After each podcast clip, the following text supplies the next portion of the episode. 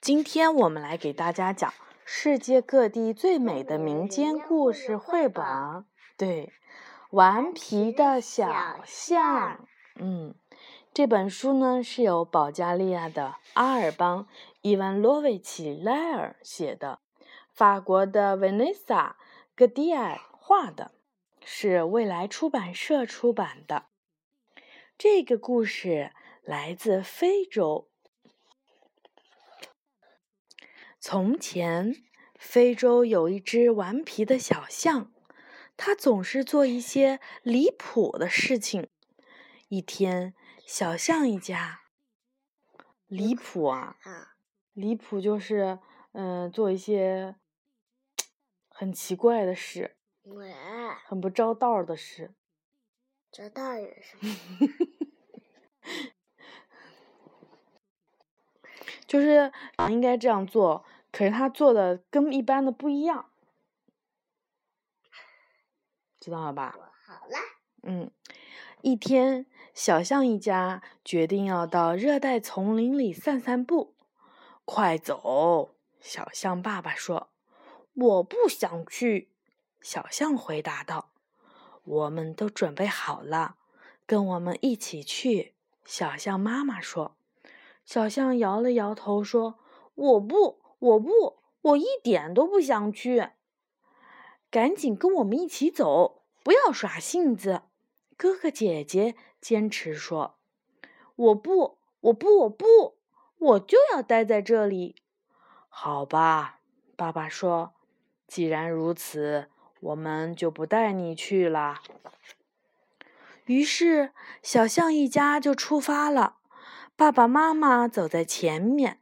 孩子们跟在后面，而小象呢，它舒舒服服的躺在了一棵大刺槐树下，听着家人在烈日炎炎的上午离去的脚步声。待在阴凉的地方真舒服，他心想。我可不喜欢在烈日下散步。时间慢慢的过去了。小象开始感到无聊了，他后悔自己没有和家人一起去，他们都把我抛弃了。小象抱怨道：“他们应该再等等我。”既然如此，我再也不想做一只象了。他学着昨天在大草原上看见的小狮子们那样。一边在草地上四脚朝天的打着滚儿，一边生气的大喊大叫。一只羚羊凭借它细长的四肢跳了过来。当它看见小象的时候，它害怕的赶紧逃走了。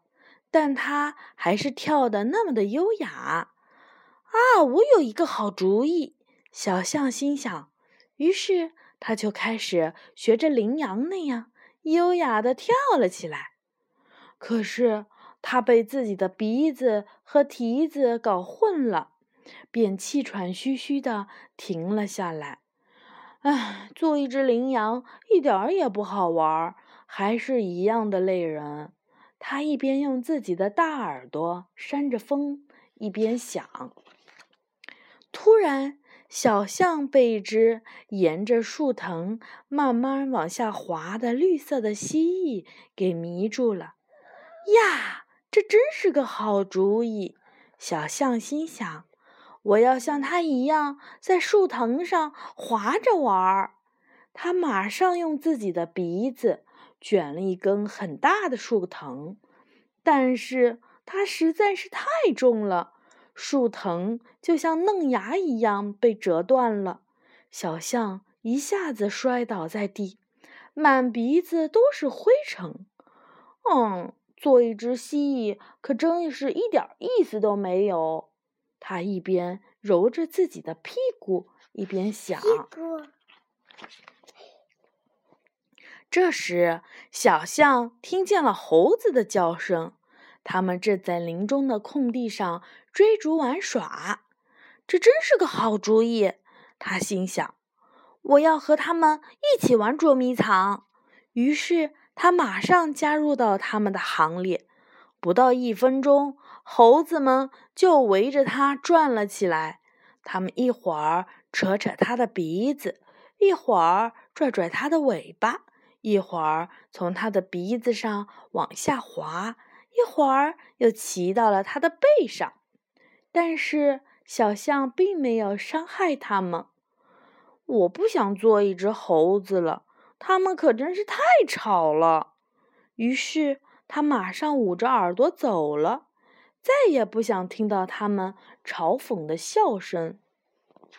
啊，这猴子画的挺挺好的啊。这时，有一只全身长满了五颜六色羽毛的鹦鹉从天空飞过。我要像它一样，小象心想。它向鹦鹉大喊：“你教我怎么飞翔吧！”这一点儿也不难。鹦鹉回答道，然后鹦鹉就给他的新朋友演示了一下怎么从一根树枝飞向另一根树枝。现在轮到你啦！小象跳了一下，接着又跳了两下，但结果是小象的头朝下栽进了草地里，还扭伤了两只脚。不要担心，就像我这样做。”鹦鹉说道。我要把你带到一个地方，在那里我再教你飞翔。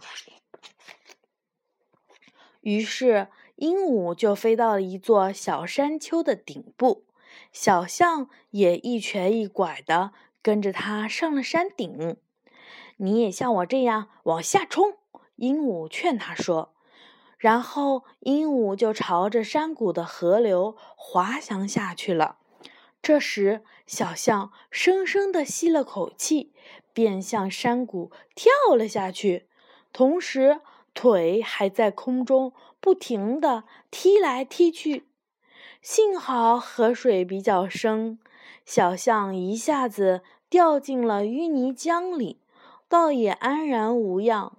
它生气地上了岸，身上全湿了，额头上还肿了一大块。而这时，他却听见了身后传来了一阵喧闹声。小象转过身去，看见了家人离他稍远的地方正在喝着水。他父母吃惊地望着他，而他的哥哥姐姐却用自己的鼻子遮着脸，偷偷地笑。这时，小象垂头丧气地向他们走去。请问，他用很小的声音说道：“我可以和你们一起去散步吗？”“当然可以，我的孩子。”爸爸说。“来到我的旁边来。”妈妈说。因为大家都已经在河里凉快够了，父母和孩子们。又都上路了，就这样，小象一家又继续散步去了。而小象呢，它可是美滋滋的走在了最前面。它有没有什么美滋滋啊？你看，太搞笑了，好可爱吧？这是象爸爸、象妈妈和象宝宝，对不对？还有象哥哥、象姐姐。嗯，好的。还有还有象哥哥、象姐姐。嗯。他们两个。在后面呀，在队伍的后面，被爸爸妈妈大大的身体给挡住啦。还有小象。好，小朋友们晚安啦。晚安。你跟小朋友说晚安。小朋友晚安。